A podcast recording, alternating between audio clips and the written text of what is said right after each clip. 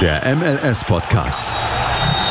Die Major League Soccer mit Daniel Rupp, Vincent Kurbel und Anne Meyer auf meinsportpodcast.de.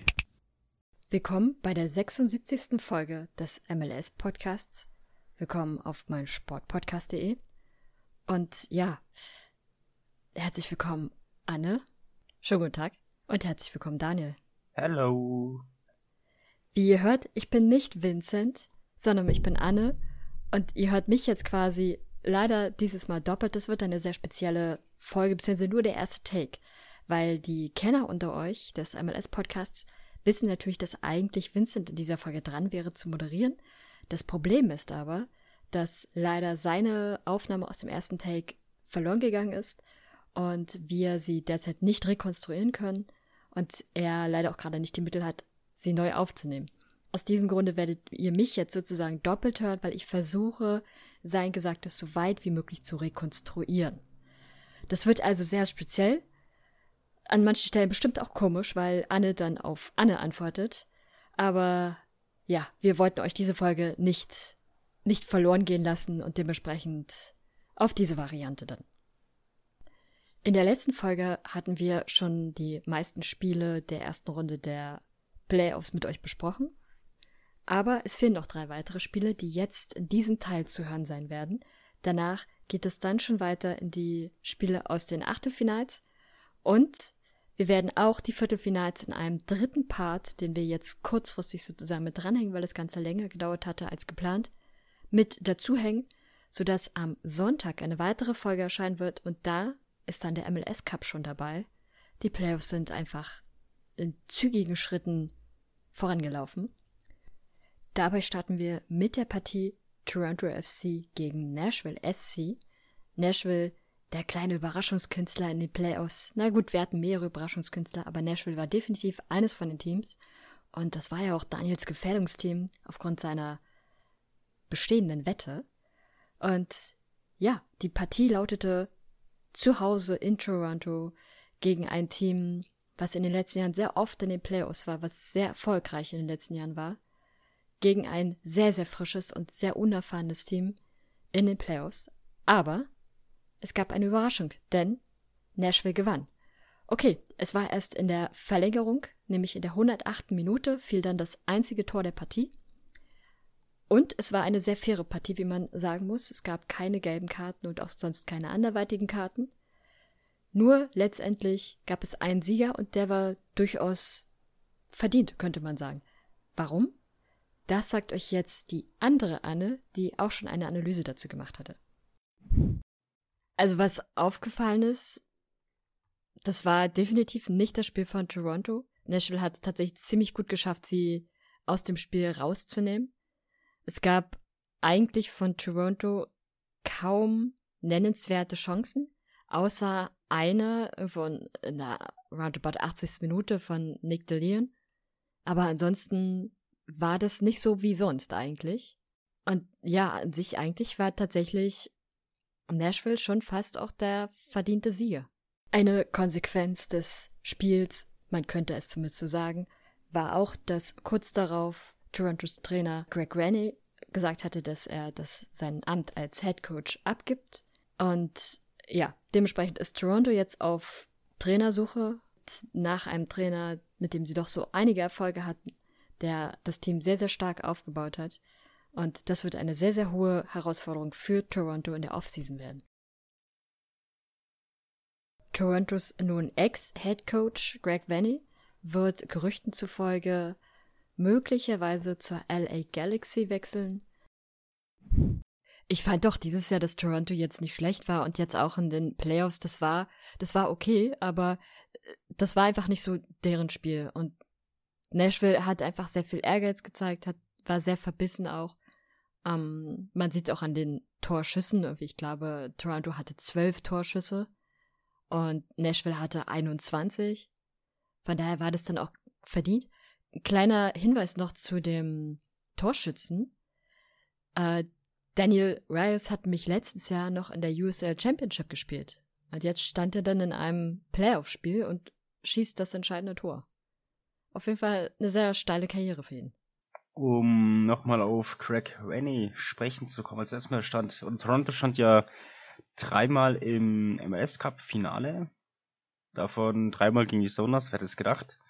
Und ich kann seinen Rücktritt tatsächlich einerseits verstehen, aber jetzt, als du erwähnt hast, dass er zu der Galaxy vermutlich geht, stelle ich mir schon die Frage, inwieweit es sinnvoll ist, weil natürlich Toronto in den letzten Jahren den Osten ich will nicht sagen dominiert hat, aber konstant abgeliefert hat und halt auch dreimal in vier Jahren im Finale stand.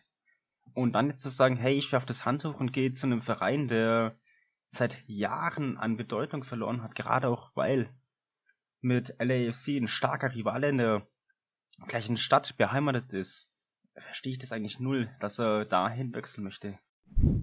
Möglicherweise sucht er nach einer neuen Herausforderung. Was genau die Hintergründe dessen sind, wissen wir natürlich nicht. Auch in Toronto hatte damals ein in Anführungsstrichen bedeutungsloseres Team übernommen und zu einem der wichtigsten Teams in der Eastern Conference umgestellt.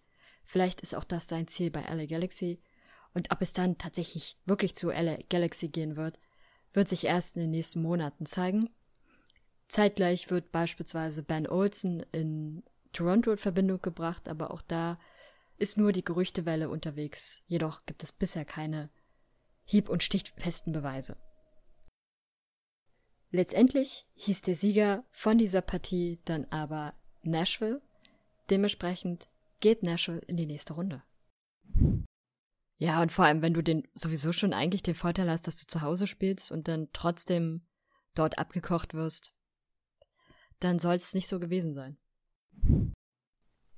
Die nächste Partie darf Daniel gleich übernehmen, denn es handelt sich um sein Lieblingsteam, was ja wieder einmal in den Playoffs ist. Okay, vielen Dank, Vincent. Also ja, die Seattle Sounders zu Hause gegen LAFC. Zwei Teams eigentlich auf, beziehungsweise nicht nur eigentlich, die sind eigentlich auf Augenhöhe. Und es war ein Spiel, das sie hätte verlieren können gewinnen können. Ja, also die erste Halbzeit lief gut. Lodero früh mit dem Tor stark herausgespielt von den Sounders. Dann zur zweiten Halbzeit bin ich wach geworden. Es war, glaube ich, wann war das? Das sechste rum oder so. Als ich schon wach war, dann dachte ich mir, gut, jetzt schaust du noch die letzten 30 Minuten an. Ich kam perfekt so zum 2-0 von Raúl Ruidias. Später dann für Kürze LAFC nochmal und John Morris dann zeigt am Ende seine Klasse und netzte 1 zum 3-1, was auch der Endstand war. Und ich muss das sagen, was ich so gesehen habe, hat mir gefallen. Die Sounders waren in den 30 Minuten, die ich das Spiel gesehen habe, stärker und haben auch Chancen herausgespielt, die auch effektiv, wie gesagt, genutzt klar, LAFC haben, glaube ich, sogar ein Abseitstor geschossen oder war es ein Handspiel, ich weiß es gerade nicht mehr. Hätte also auch gut 2-2 stehen können. War dann aber nicht so. Und ja, am Ende steht es 3-1 da. An sich, wie gesagt, verdient. Und ich bin gespannt, wie es jetzt weitergeht. Vielen Dank, Daniel. In der nächsten Runde der MLS Playoffs, also im Achtelfinale, standen damit dann jetzt also Orlando und New England, die gegeneinander spielen mussten. Columbus gegen Nashville. Beide aus der Eastern Conference und in der Western Conference trafen sich dann Seattle und Dallas sowie Sporting gegen Minnesota.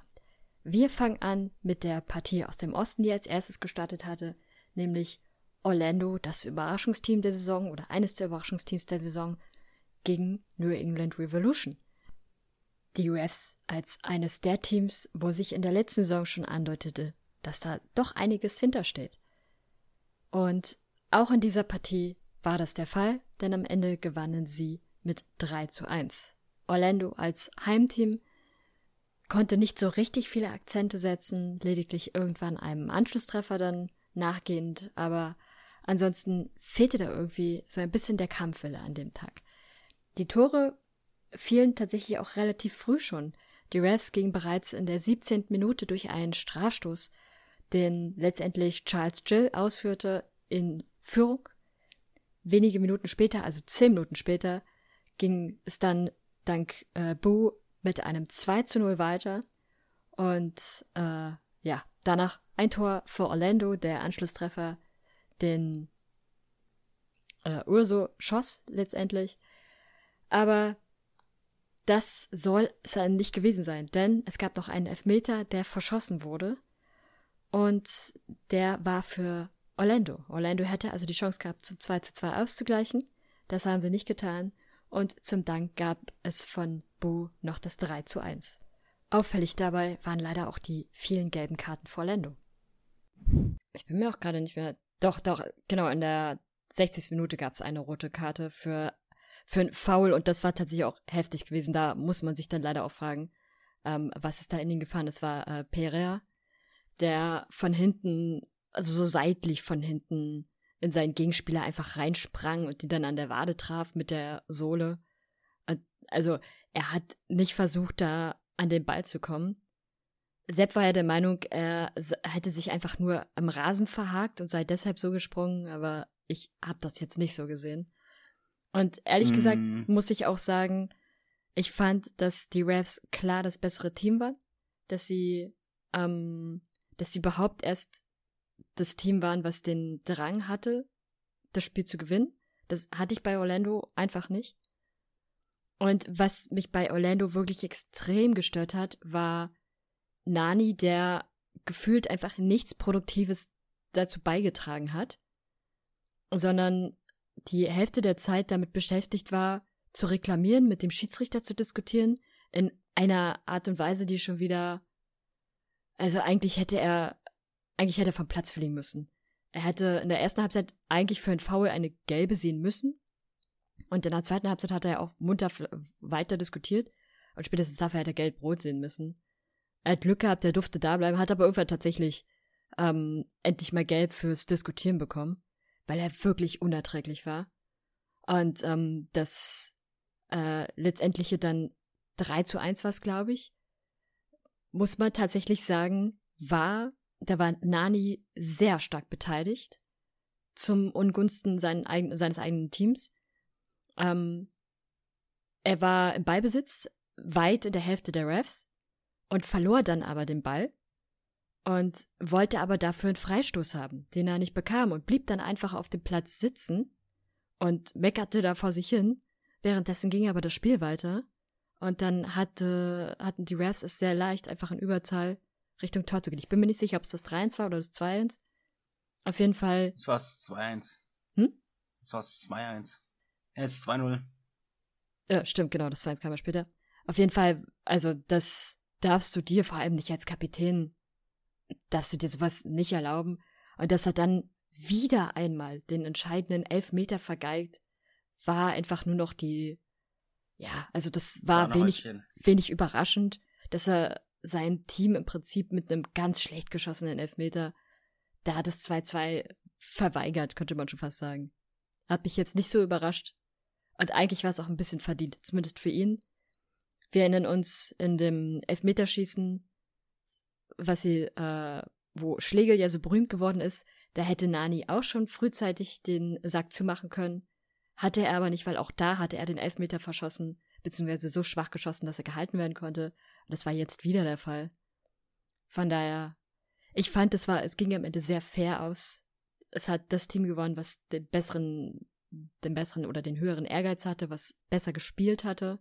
Auch wenn Orlando durchaus seine starken Phasen hatte, so war es ja nicht. Aber am Ende war es dann, fand ich, sehr verdient.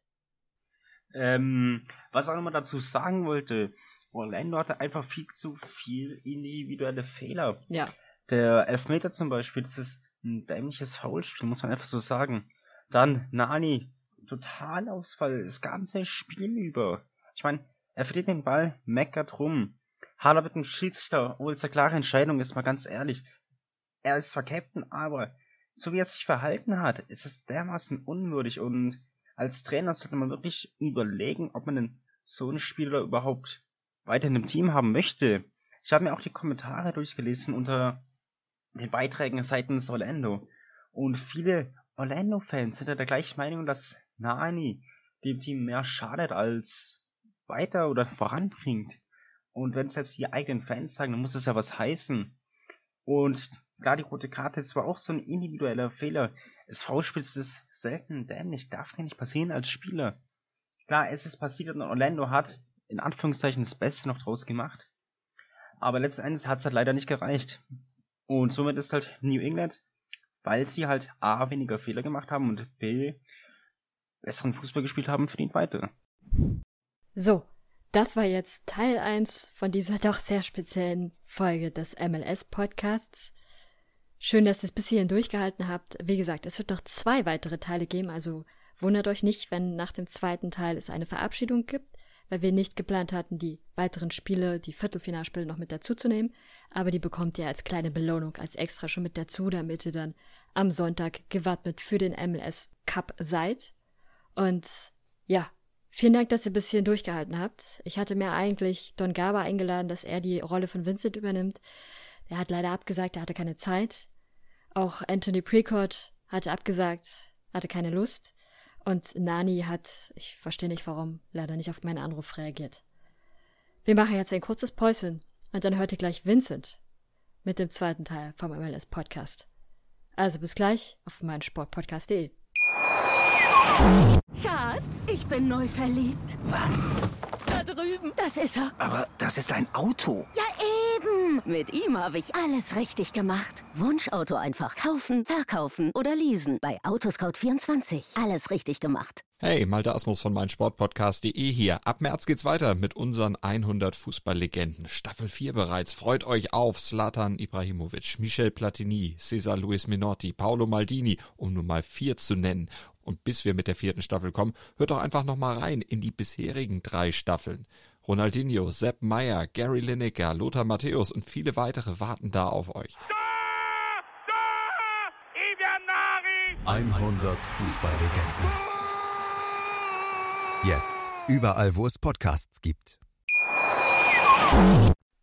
Willkommen zurück aus dem kleinen Päuschen. Ich hoffe, ihr habt euch alle etwas zum Trinken, einen Kaffee oder einen Tee geholt, denn jetzt geht's weiter mit drei spannenden, mehr oder weniger spannenden Spielen, sage ich mal. Ja, ähm, bleiben wir noch im letzten Spiel im Osten, nämlich Columbus gegen Nashville. Äh, leider, leider Gottes muss man sagen, muss Daniel kein BVB-Trikot tragen, denn Columbus hatte die Oberhand und gewann 2 zu 0. Ähm, ich habe Tränen geweint, ich habe Weltuntergang erlebt, alles Mögliche, während Daniel sich wahrscheinlich jubelnd in sein Zimmer drehte, whatever. Denn ähm, ja, Pedro Santos und Casey Zardes haben beide in der Nachspielzeit oder beziehungsweise in der Verlängerung die Tore gemacht und äh, somit ein Nashville, das eine sehr starke erste Saison in der Vereinsgeschichte hatte, aus dem Turnier gekickt. Ähm, das muss man echt sagen. Äh, ich glaube, vor der Saison hätte keiner gedacht, dass Nashville so weit kommt, dass die es so weit erreichen würden. Ähm, von dem her kann man da nur den Hut ziehen vor der Leistung. Sie sind mit Würde ausgeschieden, muss man nur so sagen. Und die Crew steht somit im Conference Final gegen New England.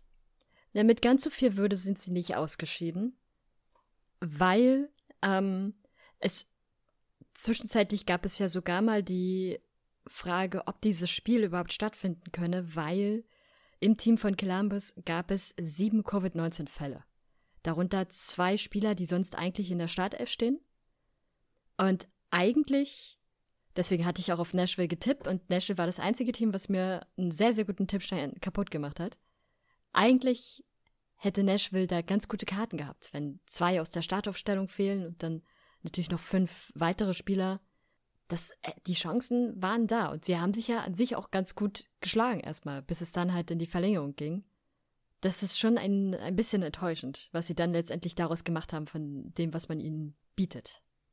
Aber wenn ich jetzt so die Stammaufstellung äh, von Columbus angucke, finde ich, fehlt da eigentlich nichts. Es ist trotzdem eine saustarke Stammelf. Also ich finde, äh, ja, ich weiß jetzt nicht, welche zwei Namen das waren, die da immer regelmäßig gespielt haben, die gefehlt haben. Aber für mich war das kein Verlust. Ich glaube, der Keeper war es, weil da äh, genau. Andrew Tarble im Tor steht. Genau. Ähm, gut, das ist die einzige Lösung. Ich weiß jetzt gar nicht, wie gut er in dem Spiel gespielt hat, aber ja, ähm, das war vielleicht das Einzige, was man vielleicht sagte, dass das vielleicht ein ja, aber ob ein Keeper da gleich so ausschlagkräftig ist. Sonst spielen da eigentlich lauter Spieler, die auch regelmäßig normalerweise spielen, die auch gut spielen. Also, ja, also so einen großen Verlust hätte ich das jetzt nicht gemacht. Naja, vorne im Mittelfeld fehlte noch äh, Derek Etienne, der eigentlich auch mal ein durchaus wichtiger Spieler für das Team ist. Aber das muss man auch Nashville zugutehalten. Sie haben das tatsächlich sehr, sehr gut ausgeglichen. Sie haben trotzdem sehr, sehr stark auch gespielt. Und wenn du es trotz so einer Situation schaffst, dann dennoch zu gewinnen, hast du es auch verdient, im Conference Final zu stehen. Trotzdem bin ich über Nashville sehr enttäuscht. ich auch, weil. Menschlich einfach enttäuscht. Aus Gründen bin ich auch sehr enttäuscht von dem Team. Aber gut. Daniel. Hast du noch was? Mm, ich habe auch auf Nashville getippt. Von daher bin ich eigentlich froh, dass das wahrscheinlich aufgegangen ist. Was jemand kann BVB-Trikot tragen. Immer diese Tipper. Was man aber sagen muss, tatsächlich war dieses Spiel sehr, sehr ausgeglichen. Also beide Teams hatten ihre Chancen. Ähm, beide Teams hatten ihre sehr starken Phasen. Dann hatten sie beide auch wieder Phasen, wo sie so ein kleines bisschen schwächer waren. Also das war, fand ich, schon auch ein Spiel eigentlich auf Augenhöhe. Ähm, von daher kann Nashville da eigentlich durchaus mit relativ stolzer Brust gehen und dann in der nächsten Saison wieder weiter anpacken. Was man Nashville definitiv auch zugutehalten muss, sie haben mit einem in Anführungsstrichen durchschnittlichen Kader sehr, sehr viel gemacht. Das stimmt.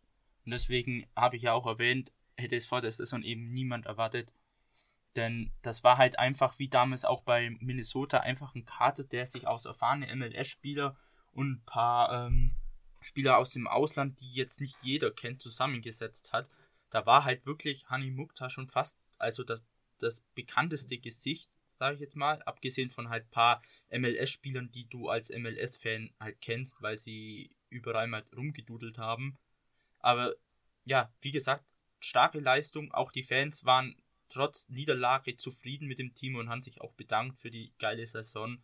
Und das, äh, ja, es war niemand so wirklich groß enttäuscht, weil sie über ihren Möglichkeiten eigentlich gespielt haben. Von dem her, da kann man nur drauf aufbauen. Und ähm, somit ist eben auch mit Mukta der letzte Deutsche aus den Playoffs rausgeflogen. Dann ähm, gehen wir weiter zu Seattle gegen Dallas. Ja, auch hier lasse ich mal mit Daniel sprechen. Ähm, es war langweilig, genau, aber. Ja, leider zu einer Uhrzeit, die für den typisch deutschen Malocher leider nicht machbar ist zum Schauen. 3.30 Uhr war Anpfiff oder 3.38 Uhr. Ja, deswegen mussten die Highlights erhalten. Ich habe leider nicht so viel sehen können, wie gesagt, in den Highlights. Aber man hat gesehen, dass Seattle gut gespielt hat, auch gute Chancen hatte und Dallas definitiv auch. Also es hätte auch anders ausgehen können. Beziehungsweise auch über 90 Minuten hinausgehen können. Aber ja, das Tor ist kurz nach der Halbzeit gefallen. Das einzige in dem Spiel. Ecke von Nicolas Lodero auf Shane O'Neill. Dieser köpft überragend ein und erzielt, soweit ich weiß, sogar seinen ersten Treffer für die Sounders. Sein erstes MLS-Tor sogar. Ich glaube, in sechs Jahren MLS. Echt? Ja. Mhm. Oh, nicht schlecht. Dann sogar sein erstes MLS-Tor. Ah ja, der Ire. Nein, aber ansonsten, Dallas hatte gute Chancen, hatten stellenweise ein paar Pfostentreffer, wo man kurz als Fan des Sounders in Schwitzen kam. Gott sei Dank, natürlich aus meiner Sicht, Gott sei Dank, ist da jetzt nicht viel mehr passiert. Ja, und an sich hatte Stefan Frei auch gar nicht so viel zu tun. er hatte nicht so viel zu tun, aber er hatte auch stellenweise viel Glück. Ja, auf jeden Fall bei Pfosten, klar. Das hat er eingeplant. Das sieht er genau, ob der Ball riskant ist oder nicht. Und er sieht, der geht an die Pfosten, da braucht er nicht springen. Ja. ja. Dann sind wir fertig mit den Playoffs. Äh, dann gibt es nächste, äh, diese Woche nur noch ein paar Finals. Ich glaube, da fehlt noch ein Spiel. Das Beste kommt zum Schluss. Es, es, es, fehlt das Spiel mit den zwei, äh, mit den zwei Teams, die vor der Saison zwei Starstürmer verpflichtet haben und diese beiden Starstürmer gefühlt die ganze Zeit verletzt waren und sie eigentlich keine Starstürmer hatten. Genau dieses Spiel fehlt. Äh, Kansas gegen Minnesota. Ich möchte noch ganz kurz was dazu sagen. Ich hatte getippt, dass die Refs gewinnen, ich hatte getippt, dass Nashville gewinnt, ich hatte getippt, dass Seattle gewinnt und ich hatte getippt, dass Minnesota gewinnt. Deswegen tut diese Nashville-Geschichte besonders weh, weil Minnesota hat gewonnen. Schön. Dann können wir jetzt. ja, ich, ich habe da auch noch eine Story zu dem Spiel. Ich konnte es ja nicht anschauen, weil wir, äh, weil das auch wieder so einer unmenschlichen Zeit kam. Ähm, und ich wollte es mir dann am Freitag in der Zug auf der Heimfahrt von München anschauen. Und beziehungsweise wollte ich, ich habe es dann erst daheim angeguckt und dann gehe ich beim PC auf der Zone. Ich habe mich nicht spoilern lassen, die ganze Zeit, fast 24 Stunden lang nicht. Gehe auf der Zone, will das Real-Life-Spiel anschauen, klick auf die MLS und der Zone zeigt mir als allererstes die nächsten zwei Spiele an, die im Conference Finals sind. Und dann sehe ich da eben ein Seattle gegen Minnesota und dann denke ich mir, wow, schön gespoilert worden von The Zone, wo man Spiele in Real Life schauen kann, damit man da irgendwie, das war einfach dumm gemacht von The Zone, finde ich. Also das ist mega blöd. Äh, somit habe ich mir das Spiel dann gar nicht mehr angeguckt, denn ich wusste, dass äh, Kansas verloren hat. Dann habe ich einfach nur im Ticker geguckt und dann habe ich gesehen, dass ja Minnesota in 14 Minuten oder so drei Tore gemacht hat und dann war ich heulen. Ähm, dann habe ich heute gezwungenermaßen die Highlights angeguckt. Dann sehe ich, dass vor dem 1-0 von Minnesota Kansas drei hundertprozentige Chancen hatte, zwei davon von Russell und eigentlich Kansas 3-0 hätte führen müssen. Ähm, leider war St. Clair im Tor, der irgendwie alles gehalten hat. Traurigerweise. Äh, und ja, und dann hat halt Kansas gepennt und Min äh, Minnesota dreimal getroffen und dann war das Spiel rum. Und die zweite Hi Halbzeit der Highlights, die habe ich mir gar nicht mehr angeguckt. Äh, ja, genau. Gut. Habt ihr noch was zum Spiel? Ja, wir können ja die Torschützen noch ganz kurz sagen. Äh, Kevin Molino hat die ersten beiden Tore gemacht und äh, die Bessie dann das, das dritte Tor. Aber Reynoso es gibt einen, hat alle drei vorbereitet. Ja, genau. Das wollte ich gerade sagen. Es gibt ähm, einen neuen Rekord weil Reynoso ist damit der erste MLS oder der erste Spieler, der in den Playoffs der MLS drei ähm, Assists sozusagen in einem Spiel gemacht hat. Guck mal, in, in Kansas-Spielen passieren lauter Rekorde. Letztes Mal hat Melia den Rekord des Shootout-Keepers gemacht. Dieses Mal hat Reynoso einen Rekord. Ist doch schön. Für irgendwas sind wir doch immer gut. Und äh, ja, wer Kansas schlägt, gewinnt auch den MLS Cup, sage ich immer. Also Minnesota gewinnt den Titel.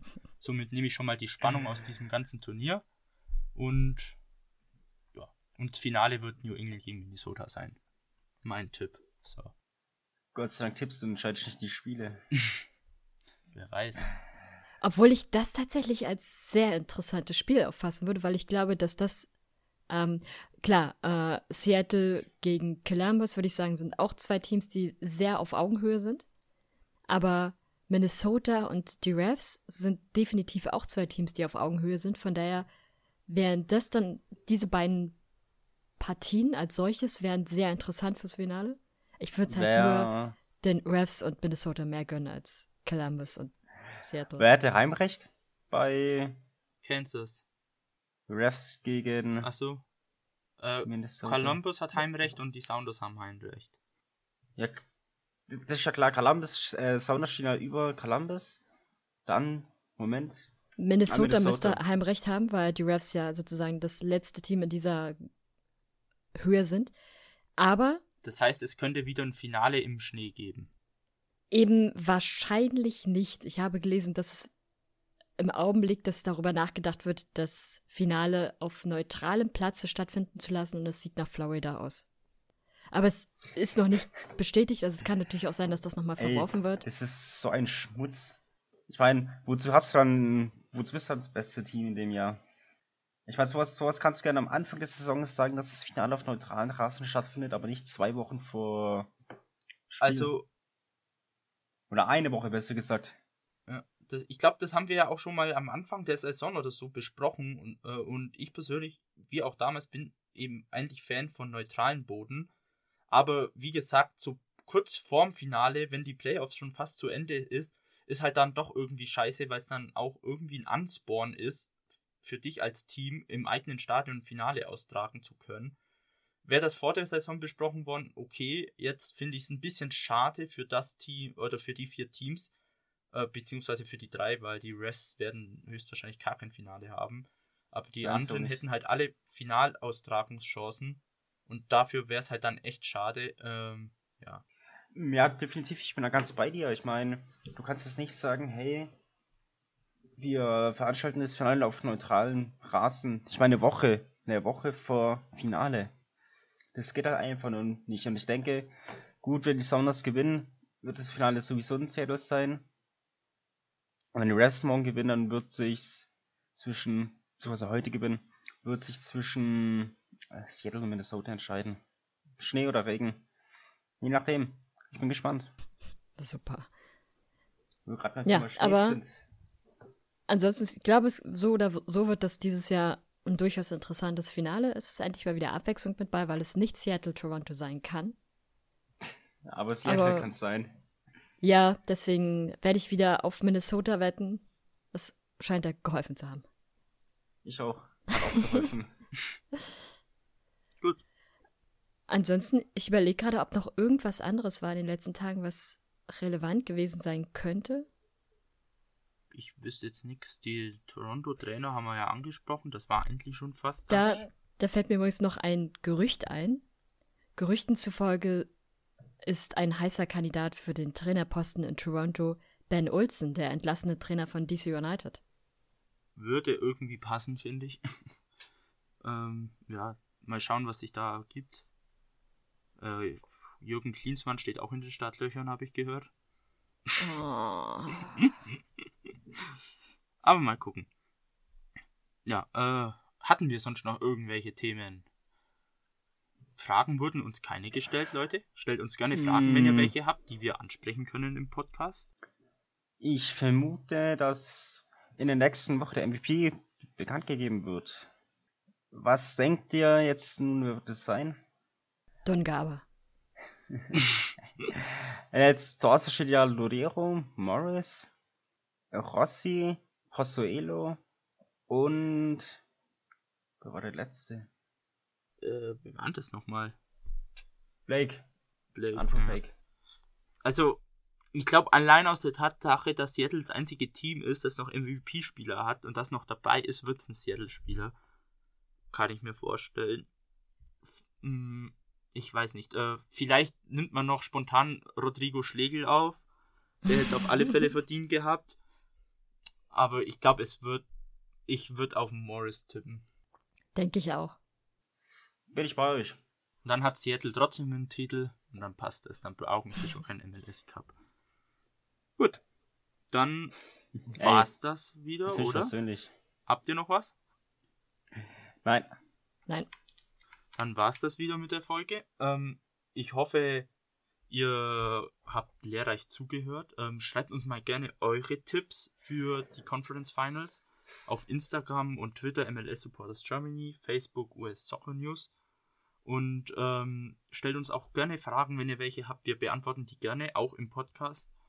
Und somit hören wir uns nächste Woche wieder, wenn die Finals gespielt wurden. Und wünschen euch eine schöne Vorweihnachtszeit. Genießt die Tage mit eurer Familie und ja, wir hören uns nächste Woche wieder. Bis dahin, ciao, ciao. Bye, bye. Bye bye. Schatz, ich bin neu verliebt. Was? Da drüben. Das ist er. Aber das ist ein Auto. Ja, eben. Mit ihm habe ich alles richtig gemacht. Wunschauto einfach kaufen, verkaufen oder leasen. Bei Autoscout24. Alles richtig gemacht. Willkommen zurück hier auf mein Sportpodcast.de. Ja, ihr habt richtig gehört, es gibt noch einen kleinen, aber feinen Bonus-Take, so kurz für den, für dem entscheidenden Spiel, welches bei uns morgen ansteht. Ich denke, wenn ihr die Folge hören werdet, wird es am heutigen Tag sein. Mit dabei ist Anne, Immer noch da, genau. immer noch da, korrekt. Und wir reden jetzt dieses Mal über die zwei Conference-Finalspiele. Also zum einen die Crew gegen New England Revolution und zum anderen das Legendenduell zwischen meinen Seattle Sounders und den und dem FC Minnesota United von unserem Minnesota-Korrespondenten Sepp. Angesichts der Tatsache, dass Columbus gegen die Refs das erste Spiel war, welches halt als erstes stattgefunden hat, würde ich vorschlagen, wir fangen mit dem Spiel an. Das haben wir gemeinsam im Discord angeschaut, beziehungsweise während das Spiel lief, gemeinsam uns darüber unterhalten, Anne. Ja. Was ist bei dir hängen geblieben? Ich habe mir gerade noch mal die Highlights angesehen, weil überraschenderweise ist von dem Spiel gar nicht so viel hängen geblieben. Möglicherweise liegt es daran, dass mir persönlich jetzt das Ergebnis nicht so sehr gefallen hat. Ich hätte mir einen anderen Sieger gewünscht. Aber als ich dann die Highlights gesehen hatte, ist eine Sache vor allem wieder hängen geblieben. Ähm, die Crew hatte sehr gute Chancen teilweise, hat durchaus stark gespielt, aber auch die Refs haben stark gespielt bis zum letzten Drittel. Und im letzten Drittel haben sie einfach nichts Kreatives zustande bekommen. Es gab keine vernünftigen Abschlüsse. Und so hieß es dann am Ende leider 1 zu 0 für die Crew. Mm, korrekt. Also das Gegentor, das war tatsächlich eigentlich überragend gespielt, auch im Abschluss. Da macht man Turner keinen Vorwurf als Torhüter der Refs. Der war erstklassig eingeschoben. Aber ja, wie du schon sagtest, die Chancenverwertung, welche die Crew hatte, ist definitiv ausbaufähig und muss im Finale besser werden. Ja, definitiv. Zumal die Crew ja möglicherweise noch immer geschwächt ist. Sie hatten ja zuletzt sieben Covid-Fälle. Mal schauen, wie sich das Team so entwickelt. Definitiv. Ansonsten hast du noch was zum Spiel? Äh, nee, also wie gesagt, ich hätte den, den Refs eigentlich sehr gerne gegönnt, weil sie durchaus starke Playoffs gespielt haben. Sie haben das auch in diesem Spiel durchaus gut gemacht, so ist es ja nicht. Und am Ende war es dann einfach nur die fehlende Qualität vor dem Tor, der fehlende Abschluss. Und das, ja, dieses eine Tor kann dann leider entscheidend sein. Von daher, ja, das Spiel bleibt jetzt bei der Crew und vor allem, es findet zu Hause bei der Crew statt, das äh, Finale. Von daher mal sehen, auf wen sie treffen. Darüber können wir jetzt gleich mal reden. Mm, ja, definitiv. Aber bevor wir darüber reden, noch ein paar Worte zum Trainer der Refs. Bruce Arena. Viele kennen ihn. Er ist damit einer der Legenden, als Trainerlegenden der MLS, der ja auch die Liga eigentlich so an sich geformt hat und noch geprägt hat. Und da sieht man eigentlich, was er für eine Erfahrung mitbringt. Die Refs letztes Jahr eigentlich noch abgeschlagen, bis er übernommen hat und dann Playoffs gerade so reingekommen und das Jahr drauf einfach mal im Finale stehen, also Conference-Finale stehen. Das ist eine krasse Leistung und natürlich ist es die Arbeit eines Bruce Arena. Ich bin gespannt, wie es nächste Saison wird. Ob er weiterhin Trainer ist und Manager, das weiß ich jetzt gerade nicht. Ich meine aber ja. Und klar, bei der Crew, Caleb Porter ist sowieso auch ein hervorragender Trainer. Ich bin gespannt, wie es dieses Jahr wird. Gönnen würde ich ihnen auf alle Fälle den Titel. Vor allem Bruce Arena hat jetzt dann in der kommenden Saison die Chance, mit einem doch frischeren Kader an den Start zu gehen.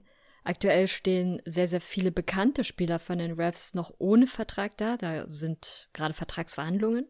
Mal sehen, was er sich da für ein Team aufbaut. Und natürlich Caleb Porter. Ich liebe ihn. Bei den Timbers eine Legende. Bei mir spätestens dann zur Legende geworden im MLS All-Star Game. Er wäre für mich persönlich der einzige Grund, warum ich der Crew den Titel gönnen würde damit Keller Porter einen weiteren hat. Mm, ja, ich stimme dir da in gewisser Weise zu, dass das definitiv verdient hätte. Aber wenn es natürlich nach mir gehen würde, kann sich das Ganze meinetwegen ein paar Jahre verschieben. ich weiß, das habe ich schon ein bisschen zu viel verraten. Und zwar kommen wir zum nächsten Spiel zwischen den Sounders und Minnesota. Das Spiel war leider zu einer unhumanen Zeit. Leider konnte ich es nicht anschauen und mein Wecker hat leider ein bisschen zu spät geklingelt. Ja, ich hatte an dem Tag leider in der ersten Stunde eine Klassenarbeit, deswegen konnte ich da nicht viel machen.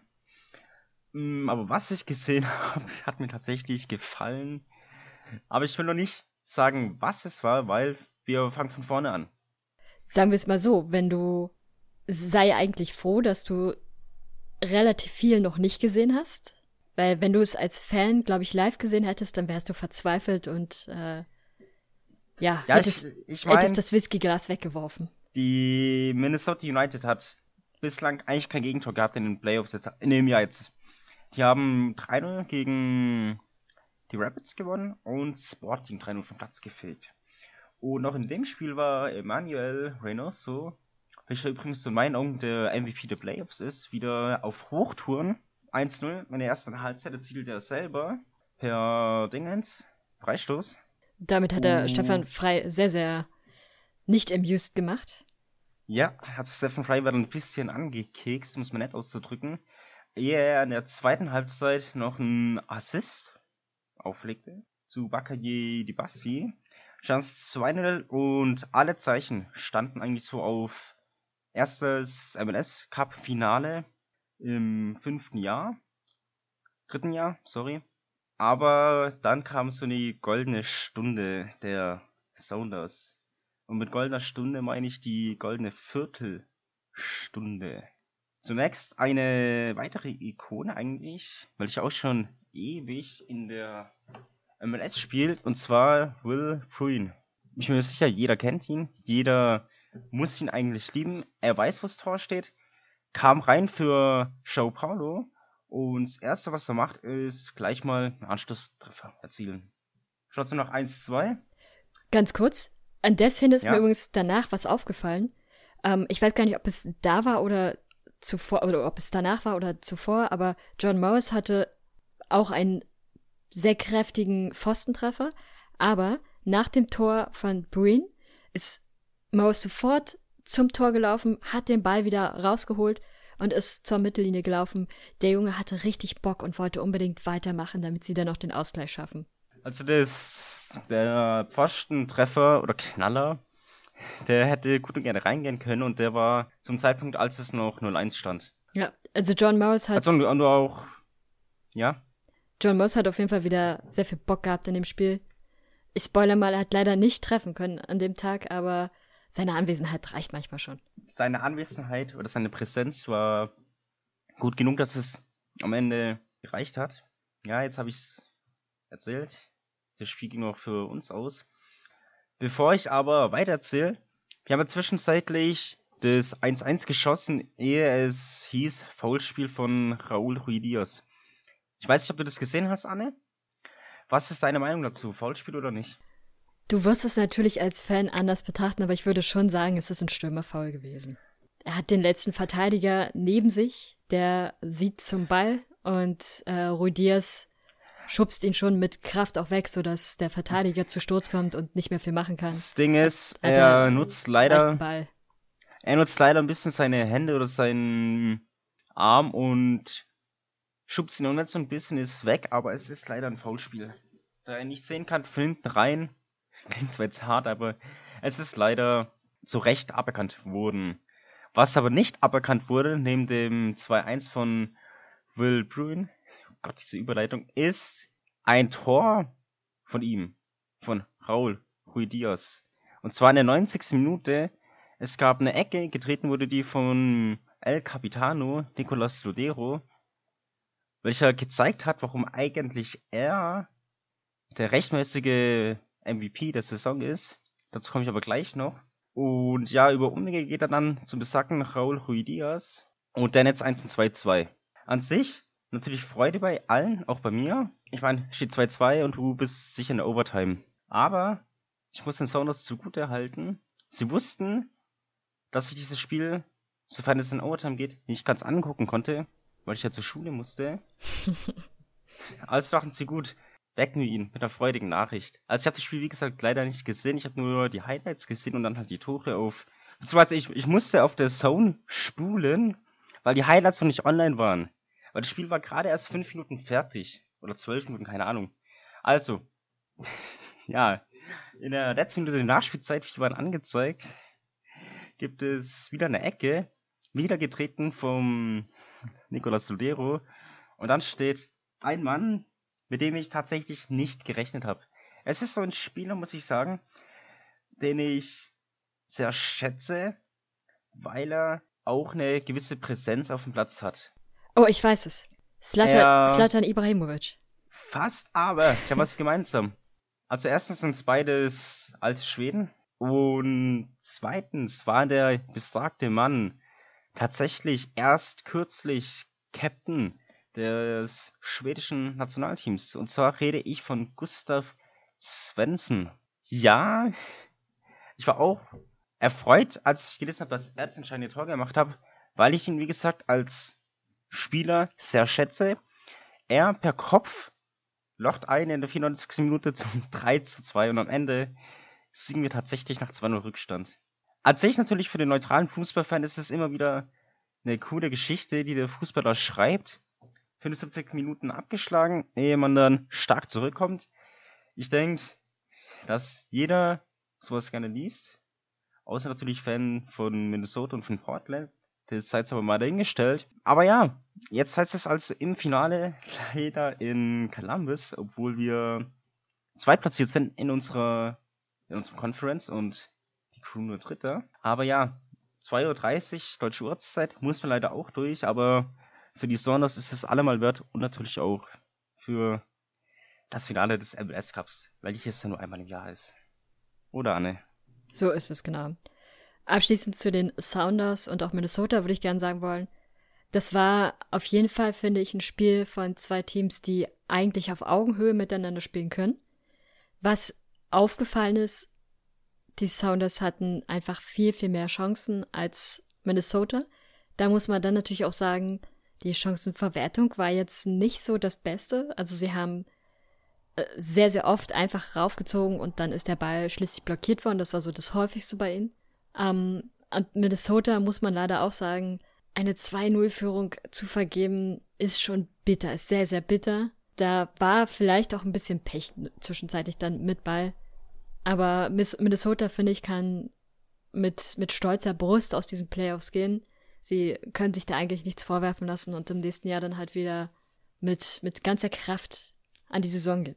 Ich habe es bereits Anfang des Jahres gesagt und ich werde es auch jetzt wieder wiederholen.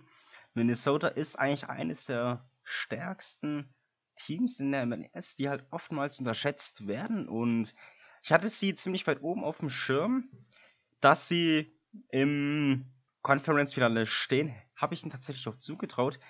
Gut, dass sie jetzt gescheitert sind, freut mich natürlich als Fan des Sounders, aber so als Fußballfan, der ich natürlich auch noch nebenbei bin, kann ich eigentlich nur dir zustimmen, Anne. Minnesota kann stolz auf sich sein und wir können uns alle freuen, dass dieses Team uns in den kommenden Jahren mehr bereichern wird. Uns werden definitiv, und da lege ich mich fest, in den nächsten Jahren einen Titel gewinnen. Muss nicht zwingend nächstes Jahr sein, aber in den nächsten fünf Jahren werden sie definitiv mal was holen. Ja, da kann ich nicht widersprechen. Dann habe ich noch eine andere Sache und zwar ist ja bekannt gegeben worden, wer MVP wurde. Und da muss ich ganz ehrlich sagen, auch wenn ich jetzt ein bisschen, ja, befangen bin, was es angeht, verstehe ich das definitiv nicht, dass Possoelo MVP wird. Also, ich hätte ja wirklich mit vielen gerechnet, dass es Andrew Blake wird. Vielleicht auch Diego Rossi. Aber Pos Possoelo? Ich meine, die Sounders spielen seit fünf Jahren den besten Fußball in der MLS. Das muss man einfach so sagen. Stehen jetzt zum vierten Mal in den fünf Jahren in den, im Finale des MLS Cups. Und trotzdem wird der Kapitän, welcher dieses Team geprägt hat und auch nach vorne gebracht hat. Und es ist natürlich die Aufgabe eines Kapitäns. Trotzdem gewinnt er nicht den Titel. Und da stelle ich mir die Frage, warum denn nicht? Bei Toronto wird es ein Gio was glaube ich, damals, der auch ein starkes Jahr gespielt hat, aber bei den Sounders jetzt dieses Jahr nicht. Also entweder die Journalisten haben selber was gegen die Spieler des Sounders oder aber die sind halt einfach eher so befangen, dass sie eher jemanden voten würden, der fürs Marketing gut ist, als für die wirkliche Leistung. Ich bin dabei ja weniger befangen, weil die Red Bull-Spieler zu schlecht sind, um MVP zu werden. Aber ich würde dir in gewissen Punkten zustimmen. Ich würde es aber nicht ähm, nur auf die Sounders-Spieler begrenzen, sondern auch ein Andrew Blake hätte es meiner Meinung nach durchaus mit verdient gehabt. Aber Postuelo finde ich ehrlich gesagt auch ziemlich schwierig, weil ich ihn in dieser Saison nicht so stark fand wie in den letzten zwei Jahren beispielsweise. Und ja, irgendwie, ich weiß nicht, auch ein Diego Rossi zum Beispiel ist meiner Meinung nach in dieser Saison ziemlich stark mit abgetaucht. Aber okay, da hätte ich es vielleicht noch an Ansätzen nachvollziehen können. Nur, ich weiß nicht, ich finde die Entscheidung schwierig. Die Entscheidung ist getroffen worden übrigens von Spielern, Journalisten, Trainern und noch irgendwem, glaube ich. Auf jeden Fall von vielen verschiedenen Personen. Und ja, gut, am Ende ist es halt ein Titel, den hat in zwei Jahren sowieso jeder vergessen. Aber erstmal so für den Augenblick ist es schon ein bisschen merkwürdig und Ich man kann nur hoffen, dass nächstes eine- Jahr besser wird. Ich muss aber eine Sache trotzdem noch anmerken, die ich relativ witzig finde. Und zwar, ich weiß nicht, ob du es, und ich, ich sag's mal anders. Weißt du, was das Besondere an dem MVP der NFL ist? Dass es ein Auto gibt? Echt? Ja. Nein. Ich weiß nicht, wie lange das her ist, aber ich meine, es ist jetzt nur so ein paar Jahre alt. Und zwar gewann der MVP tatsächlich in den letzten Jahren nie den Super Bowl. Also egal wer es wurde, er gewann ihn nie. Ob es letztes Jahr Lamar Jackson war, das Jahr davor Mahomes und wie es alle heißen. Ist nie so passiert. Jetzt überlege ich mir natürlich gut. Lassen Pozuelo meinetwegen den Award des wertvollsten Spielers. Ich meine, klar, die Sounders sind ein eingespieltes Team, sonst wären sie in den fünf Jahren nicht viermal im Finale gewesen. Klar, ein Titel mehr oder weniger für einen Spieler, der es verdient hat, ist natürlich definitiv verdient, aber wir haben, glaube ich, dieses Jahr tatsächlich keinen einzigen Award erhalten. Was ich relativ krumm finde, wenn du mich fragst. Weil ich meine, wir dürfen halt nicht vergessen, was die Sounders ausmacht. Das ist die starke Teamleistung, klar. Wir haben jetzt keinen Starspieler wie Ibrahimovic, ein Pozuelo oder wie sie alle heißen, brauchen wir ja auch nicht. Aber wenn du dieses Team, ich sag es mal nicht honorierst, sorry, aber verstehe ich nicht. Und ich meine, da muss mir ja jeder tatsächlich zustimmen, wenn ich sage, dass die Sounders einfach ein Team sind. Oder eine Einheit. Aber eine, Verstehst bei meine? einer Einheit kannst du keinen einzelnen Spieler einfach so rauspicken, ohne dass es doof wird. Und es gibt halt Ja, so klar, viele andere Spieler, die sind durchaus aufgefallen, deswegen den würde ich es auch durchaus gönnen, auch abseits der Sounders. Aber auch bei Ja. Pozuela finde ich es hm, ein bisschen schwierig. Definitiv, aber ich meine, du musst ja mal anfangen, auch das zu honorieren, weil es ja eben das ist, was dich nach vorne bringt. Ich meine, schau Teams an wie Atlanta, wie LAFC und wie sie alle heißen, die alle von den Sounders oder von Minnesota in die Schranken gewiesen werden. Auch Minnesota zähle ich da dazu. Die haben einfach nicht die Spieler, die du in Europa kennst. Wo du dir, wo du irgendwann rumlaufen siehst mit dem Trikot von ihm. Das ist beim Ibrahimovic, Chicharit und wie sie alle heißen halt anders. Aber trotzdem es sind die Teams um einiges besser, weil sie halt eben diese Konstanz, das heißt nicht diese Konstanz haben, sondern diese, diesen Team Spirit. Bei Orlando hast du es, ist es eigentlich das komplette Gegenteil eher. Du hast zum Beispiel Nani als Starspieler, sage ich jetzt einfach mal, der eigentlich dieses Team ein bisschen leaden sollte, es aber irgendwie nicht auf die Reihe kriegt zum Beispiel. An sich, Orlando könnte super als Team funktionieren, keine Frage, aber da fehlt halt so ein bisschen der Leader. Aber bei Orlando würde mir beispielsweise sofort ein Spieler einfallen, wo ich sagen würde, der hätte, zumindest wenn man es aus Orlando betrachtet, einen Titel verdient, und das wäre Chris Müller. Der ja übrigens in der Nationalmannschaft, er war jetzt das erste Mal für die Nationalmannschaft nominiert, hat gegen, ich glaube, Honduras gespielt und hat sogar zwei Tore gemacht. Also der hat se- seine Saison wirklich perfekt abgeschlossen. Aber ich würde vorschlagen, wir hören für heute auf und wir können ja, Ja. dann am Sonntag nochmal darüber diskutieren, wer denn jetzt nun wirklich MVP sein sollte. Vielleicht sollte es ja auch jemand von Columbus sein. Wer weiß, wer weiß. Schreibt mal auf alle Fälle eure Tipps in die Kommentare. An sich würde ich ja jetzt sagen, hey, joint doch unseren Discord, können wir das Spiel gemeinsam schauen. Wie ich bereits sagte, 2.30 Uhr ist eine unhumane Zeit. Ich weiß nicht mal, ob wir es zusammen anschauen werden, Anne. Oh, doch, bestimmt. 2.30 Uhr im Discord. Hm. Brauche ich am nächsten Tag viel Kaffee. wir hören uns, würde ich sagen, meine Freunde. Bleibt gesund. Wenn ihr da seid, würde mich freuen. Vielleicht sind wir auch da. Je mehr Leute, desto besser. Von daher würde ich sagen, hören wir uns beim nächsten Mal. Wenn es dann heißt MLS Podcast mit dem Gewinner Seattle Sounders oder Columbus Crew. Bis dahin, bye bye. Ciao, ciao. Schatz, ich bin neu verliebt. Was? Da drüben. Das ist er. Aber das ist ein Auto. Ja, eben. Mit ihm habe ich alles richtig gemacht. Wunschauto einfach kaufen, verkaufen oder leasen. Bei Autoscout24. Alles richtig gemacht. Wie baut man eine harmonische Beziehung zu seinem Hund auf? Puh, gar nicht so leicht. Und deshalb frage ich nach, wie es anderen Hundeeltern gelingt, beziehungsweise wie die daran arbeiten. Bei Iswas Dog reden wir dann drüber. Alle 14 Tage neu mit mir, Malte Asmus und unserer Expertin für eine harmonische Mensch-Hund-Beziehung, Melanie Lippisch. Ist was, Dog? Mit Malte Asmus. Überall, wo es Podcasts gibt.